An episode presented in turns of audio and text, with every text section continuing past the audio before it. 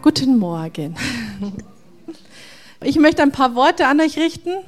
Und zwar deshalb, heute ist ein besonderer Tag, wir haben es schon mal kurz gehört heute früh, nämlich Valentinstag. Nicht automatisch für uns Christen wichtig, aber eine kleine Anekdote dazu. Und zwar vor Wochen haben meine Kinder schon wieder mit ihrer Oma, die immer heimlich für die Mama gerne bastelt, hier und da wohl ein Valentinstaggeschenk für die Mama gebastelt. Das wird jetzt schon wieder versteckt seit Wochen. Ganz aufregend, dass die Mama ja nicht sieht. Auf jeden Fall sagt eben vor ein paar Tagen meine siebenjährige Tochter, die Noelia, zu mir, gell Mama, jetzt ist bald Valentinstag. Was ist es eigentlich? Der ist doch für die Mamas da. Sie denkt, weil die immer die Oma so viel mit ihr für die Mama bastelt, alle Tage sind für die Mama da. Nein, sage ich, der ist für jemanden, den man lieb hat. Also diejenigen, die sich lieb haben, die schenken sich da was oder die machen sich eine Freude. Ach so, sagt die Noelia, ja, dann möchte ich Gott eine Freude machen, weil den habe ich so lieb. Dachte ich mir, seht ihr, glaubt wie die Kinder, steht schon in der Bibel. Bingo, da können wir noch was lernen. Die Noelia muss nicht erst die Predigt von Michael Stahl hören, um zu sagen, Gott, ich hab dich lieb, die hat es auch so schon im Herzen. Und so kam ich eben drauf, heute mir zu überlegen für heute, ja, wie kann ich denn Gott eine Freude machen? Viele Menschen sagen heute eben zueinander, ich liebe dich. Ähm, hast du schon mal zu Gott gesagt, ich liebe dich? Wie oft sagt Gott zu dir, ich liebe dich? Manchmal hören wir es, manchmal tun wir uns schwer, es zu hören. Aber hast du schon mal Gott von ganzem Herzen gesagt, Herr, ich liebe dich? Wie Gott eine Freude machen, wie geht das überhaupt? Gott macht uns eine Freude ganz oft. Wir kommen oft zu ihm und bringen ihm unsere ganzen Sorgen und Nöte und bitte, da brauchen wir Hilfe und hier brauchen wir Hilfe und da. Gott hat uns die größte Freude gemacht, als er seinen Sohn uns geschenkt hat. Denn so sehr hat Gott die Welt geliebt, dass er seinen eingeborenen Sohn gab, damit jeder, der an ihn glaubt, nicht verloren geht, sondern ewiges Leben hat. In anderen Religionen müssen wir ganz viel dafür tun, dass Gott uns lieb hat, dass Gott zu uns kommt. Man muss ganz viele Regeln beachten, Riten durchführen, Waschungen etc. Und unser Gott ist der einzigste, zu dem wir nicht auf den Berg hochklettern müssen, sondern der von oben zu uns herabkam. Der auf die Erde kam, der Mensch geworden ist für uns. Der war sie nicht zu stolz, hat sie nicht zu groß gefühlt, sondern er ist ganz klein geworden für uns. Das heißt, Gott hat seinen Teil, uns Freude zu machen, schon längst erfüllt. Jetzt sind wir mal dran. Vielleicht kommt manchem das auch komisch vor, Gott eine Freude machen. Hat Gott überhaupt so Gefühle wie wir? Hat er Freude, Trauer, Zorn, Hass, Liebe? Oft scheint es so, dass Gott für unsere Gefühle auf jeden Fall zuständig ist. Wir Menschen haben Gefühle, wir zeigen sie an der Hochzeit, am Grab, wenn wir um jemanden trauern, wenn wir was Schönes sehen, wenn wir alte Bekannte sehen, zeigen wir unsere Gefühle. Und Gott kommt uns vielleicht manchmal dem einen oder anderen vor wie ein großer Computer, der zwar in seiner Genialität das ganze Universum am Laufen hält, aber hat er Gefühle für mich, für mich kleinen Menschen? Und wie zeigt er sie? Um zu wissen, wie Gott ist und was er fühlt, muss ich eigentlich nur Jesus anschauen.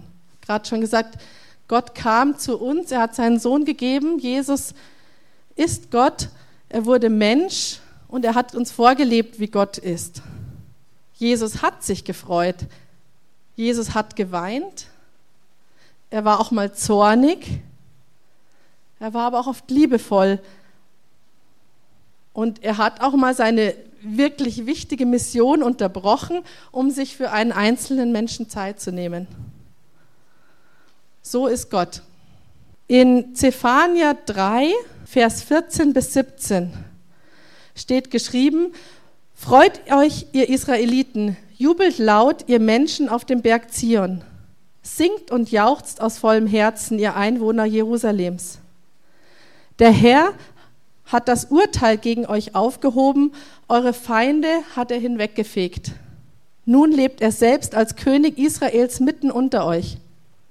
Kein Unglück wird euch mehr treffen, An jenem Tag wird man der Stadt auf dem Berg Zion zurufen, Habt keine Angst, ihr Einwohner Jerusalems, lasst die Hände nicht mutlos sinken. Und jetzt der wichtigste Vers. Der Herr, euer Gott, ist in eurer Mitte. Er ist stark und hilft euch. Von ganzem Herzen freut er sich über euch. Weil er euch liebt, redet er nicht länger über eure Schuld. Ja, er jubelt, wenn er an euch denkt. Freude, Liebe und sogar Jubel, wenn er an uns denkt. Hier werden die Gefühle von Gott für uns Menschen richtig plastisch beschrieben. In einer anderen Übersetzung heißt es auch, der Herr, dein Gott, ist in deiner Mitte ein rettender Held. Er freut sich über dich mit Wonne. Er schweigt in seiner Liebe, frohlockt über dich mit Jubel. Also mit Wonne. Er legt sich richtig hinein in diese Gefühle, die er für dich hat. Der Textzusammenhang von dieser Bibelstelle möchte ich euch ganz kurz schildern. Es geht eben um die Bewohner von Israel am Berg Zion, ähm, über die sich Gott freut. Und warum freut er sich über sie? Er hat ihnen die Sünden vergeben, die Gerichte weggenommen. Israel ist wiederhergestellt und lebt jetzt so, wie Gott es will. Gott hat Gemeinschaft mit Israel, er ist in ihrer Mitte und daher hat Israel Grund zur Freude. Also warum freut sich Gott hier an dieser Stelle? Um das nochmal zusammenzufassen. Erstens freut er sich über Menschen, die umgekehrt sind. Er freut sich über Menschen, die Gott gefällig leben. Und er freut sich über Gemeinschaft mit Menschen. Deshalb hat er uns auch erschaffen. Ich möchte anfangen mit dem ersten Punkt. Gott freut sich über Menschen, die umkehren. Menschen, die ein neues Leben beginnen. In Lukas 15, im Gleichnis vom verlorenen Schaf, ähm, ja, sind es wieder mal die Pharisäer und Schriftgelehrten, die sich ärgern über Jesus, weil er eben zu dem Zöllner gegangen ist, zu den Zolleinnehmern und zu anderen verrufenen Menschen und sich für sie Zeit nimmt. Mit welchem Gesindel gibt er sich da ab? Fragen sie sich. Es kann doch nicht wahr sein. Und Jesus antwortet mit einem Gleichnis, mit dem Gleichnis vom verlorenen Schaf und sagt, wenn ein Mensch 100 Schafe hat und eins geht verloren, was tut er? Er lässt die 99 zurück und sucht dieses eine verlorene Schaf so lange, bis er es gefunden hat. Er sucht überall, bis es wieder da ist, dieses eine Schaf. Und wenn er es gefunden hat, trägt er es glücklich auf seinen Schultern nach Hause. Er freut sich, dass er dieses Schaf wiedergefunden hat und er lädt seine Freunde ein, kommt, freut euch mit mir. Und im Vers 7 heißt es dann, ich sage euch, so wird man sich auch im Himmel freuen über einen Sünder, der zu Gott umkehrt. Mehr als über 99 andere, die nach Gottes Willen leben und nicht zu ihm umkehren müssen. Also, Gott freut sich über Menschen, die umkehren. Er feiert richtig ein großes Fest, eine Party im Himmel über jeden Einzelnen, der zu ihm umkehrt. Sind jetzt da mit den Menschen, die umkehren, nur die Zöllner gemeint, also der Inbegriff der bösen Menschen damals, sind die wenigsten, glaube ich, von uns hier ähm, irgendwelche Verbrecher, die schon mal im Gefängnis saßen. Aber gilt es auch für mich? Ein bisschen Steuer, ein bisschen Schwarzarbeit, ist das alles noch im Rahmen? Nein, auch die meisten von uns haben irgendwann, glaube ich, bewusst einen neuen Weg mit Gott, mit Jesus eingeschlagen haben das alte Leben zurückgelassen. Es sind nicht immer die großen Verbrechen, sondern auch die kleinen Sünden, die uns ähm, gestoppt haben, den Weg mit Gott zu gehen. Wir haben uns selbst als Sünder erkannt. Jeder weiß für sich selber, warum. Wir haben erkannt, dass wir Jesus brauchen und haben mit ihm begonnen, wurden mit ihm neu. Immer wieder, glaube ich, auch heute im Alltag müssen wir unseren Weg umkehren und neue Wege einschlagen, weil wir wissen, das war nicht der richtige Weg. Und das macht Gott Freude, dass wir uns immer wieder für ihn entscheiden und den richtigen Weg einschlagen, den richtigen Weg gehen. Zweiter Punkt, Gott freut sich über Menschen, die Gott gefällig leben. Es klingt jetzt im ersten Moment ein bisschen so, als müsste man ganz viel für Gott tun, dann ist Gott zufrieden. Vorhin habe ich schon mal kurz gesagt, in vielen Religionen ist es so. Aber müssen wir uns wirklich das Wohlgefallen Gottes erarbeiten? In Römer 12 heißt es, weil ihr Gottes Barmherzigkeit erfahren habt, fordere ich euch auf, liebe Brüder und Schwestern, mit eurem ganzen Leben für Gott da zu sein. Seid ein lebendiges Opfer, das Gott dargebracht wird und ihm gefällt. Ihm auf diese Weise zu dienen, ist die angemessene Antwort auf seine Liebe, die schon da ist, die er schon hat und zeigt für uns. Also seine Liebe ist da. Und unser Leben soll jetzt als Opfer gegeben werden, so leben, wie es Gott gefällt. Ein anderes Wort dafür ist Anbetung. Anbetung sind nicht nur die schönen Lieder und die gute Stimmung, die wir am Anfang vom Gottesdienst immer singen, sondern Anbetung ist ein Lebensstil, eine richtige, eine Haltung, eine Lebenshaltung. In Markus 12, Vers 30 heißt es, ihn sollt ihr von ganzem Herzen lieben, mit ganzer Hingabe, mit eurem ganzen Verstand und mit all eurer Kraft. Das bedeutet Anbetung. Wir sollen Gott mit Herzen lieben, also mit Leidenschaft. Mit Hingabe, das ist der Wille, also bewusst sein, dass wir Gott lieben wollen. Das ist eine Entscheidung.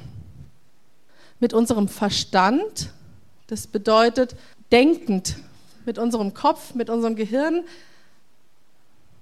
und mit ganzer Kraft. Da ist das Praktische gemeint, die Taten, die, die Umsetzung der Liebe. Wird die Liebe zu Gott in unserem Handeln sichtbar. Das Tolle ist eben, dass nicht wir jetzt uns anstrengen müssen, immer wieder neu diesen, diesen, anbetenden Lebensstil zu leben, sondern Gott verändert uns. Wenn wir Zeit mit ihm haben, wenn wir Gemeinschaft mit ihm haben, verändert er uns, sodass gar nicht, wir gar nicht viel dazu tun müssen. Wir richten unser Leben auf, auf ihn und er tut den Rest dazu. Es ist nicht, dass wir ähm, ja, aus eigener Kraft heraus das schaffen müssen. Und wie schafft es Gott, uns so zu verändern, dass wir wirklich ihm gottgefällig werden? Ganz einfach, da sind wir beim dritten Punkt, dem wir Gemeinschaft mit ihm haben, Zeit mit ihm verbringen. In Hebräer 12, Vers 2 heißt es, dabei wollen wir nicht nach links oder rechts schauen, sondern allein auf Jesus. Er hat uns den Glauben geschenkt und wird ihn bewahren, bis wir am Ziel sind. Weil große Freude auf ihn wartete, erduldete Jesus den verachteten Tod am Kreuz. Jetzt hat er als Sieger den Platz an der rechten Seite eingenommen. Das Spannende ist, mit dieser großen Freude, die auf Jesus wartete, ist nicht das Erlebnis der Auferstehung gemeint, sondern die Gemeinschaft mit uns. Also er hat es für uns getan. Er ist am Kreuz gestorben, damit er Gemeinschaft mit uns haben kann. Er hat den Weg frei gemacht. Und jetzt ist die Frage noch, wie kann ich Gemeinschaft mit Gott haben? Die erfahrenen Christen unter uns wissen das. Und trotzdem kann man es immer wieder sich nochmal bewusst machen, glaube ich. Natürlich, indem ich Bibel lese.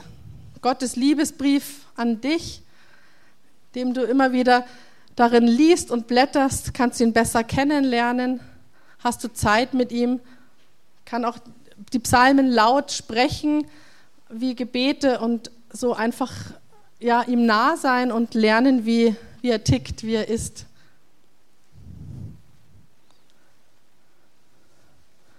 Matthäus 6, Vers 6, wenn du beten willst, geh in dein Zimmer, schließ die Tür hinter dir zu und bete zu deinem Vater. Und dein Vater, der auch das Verborgene sieht, wird dich dafür belohnen. So können wir Zeit mit Gott haben. zu Hause in Ruhe, ohne Handy, ohne Telefon, einfach uns Zeit für ihn nehmen. Ihm sagen, ich liebe dich. Wie bete ich oder spreche ich mit Gott? Steht im Psalm 62.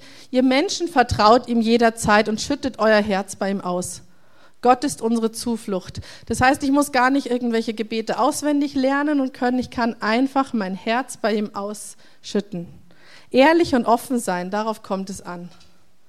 Wir müssen keine Show machen, wir müssen keine ja, Sachen, wo wir denken, das erwartet Gott jetzt von mir, das will er hören. Nein, wir dürfen einfach so sein, wie wir sind und unser Herz ausschütten. Bringt ihm euren Dank. Vielleicht hast du eine tolle Familie, dann dank ihm dafür. Hast du eine gute Arbeit, dann dank ihm dafür. Mach dir auch immer wieder bewusst, was er für dich getan hat und danke ihm besonders dafür. Bringe ihm auch deine Sorgen und deine Probleme, dein ganzes Leid. In den Klageliedern ist es ein ganzes Buch in der Bibel, wo jemand nur sein Herz ausschüttet und sein Leid bringt. Wir müssen nicht immer, manche denken immer, erst kommt ein Dankesvers und dann kommt ein Bittevers. Bevor ich nicht gedankt habe, darf ich nicht bitten. Nein, du darfst auch deine Bitten vor ihm bringen, ohne ihm zu danken.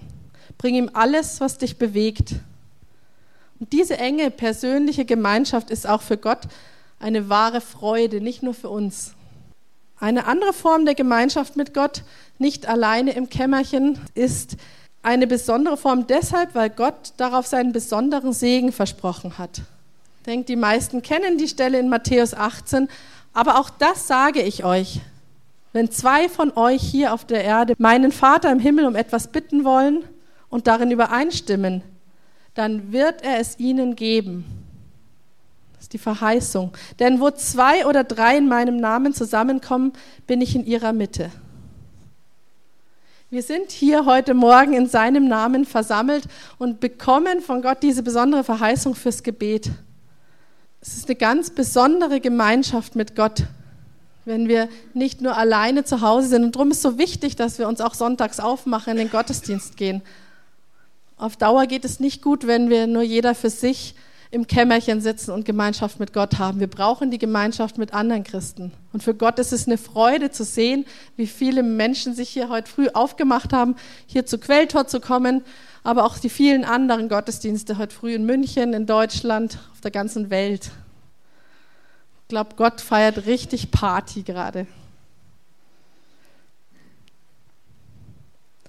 Ich will nochmal wiederholen den Vers vom Anfang, Zephania 3, Vers 17. Der Herr, euer Gott, ist in eurer Mitte. Er ist stark und hilft euch.